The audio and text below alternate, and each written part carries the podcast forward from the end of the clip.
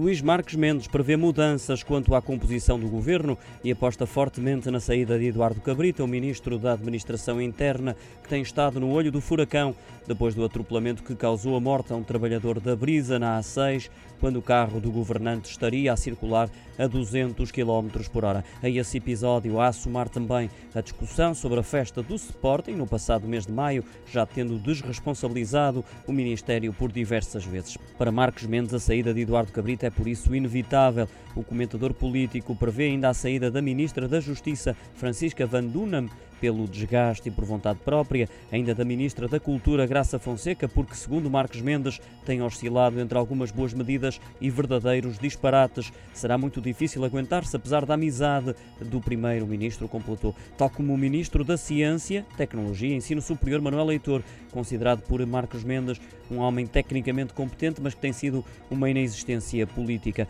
Luís Marcos Mendes prevê que a remodelação governamental aconteça entre agosto e outubro.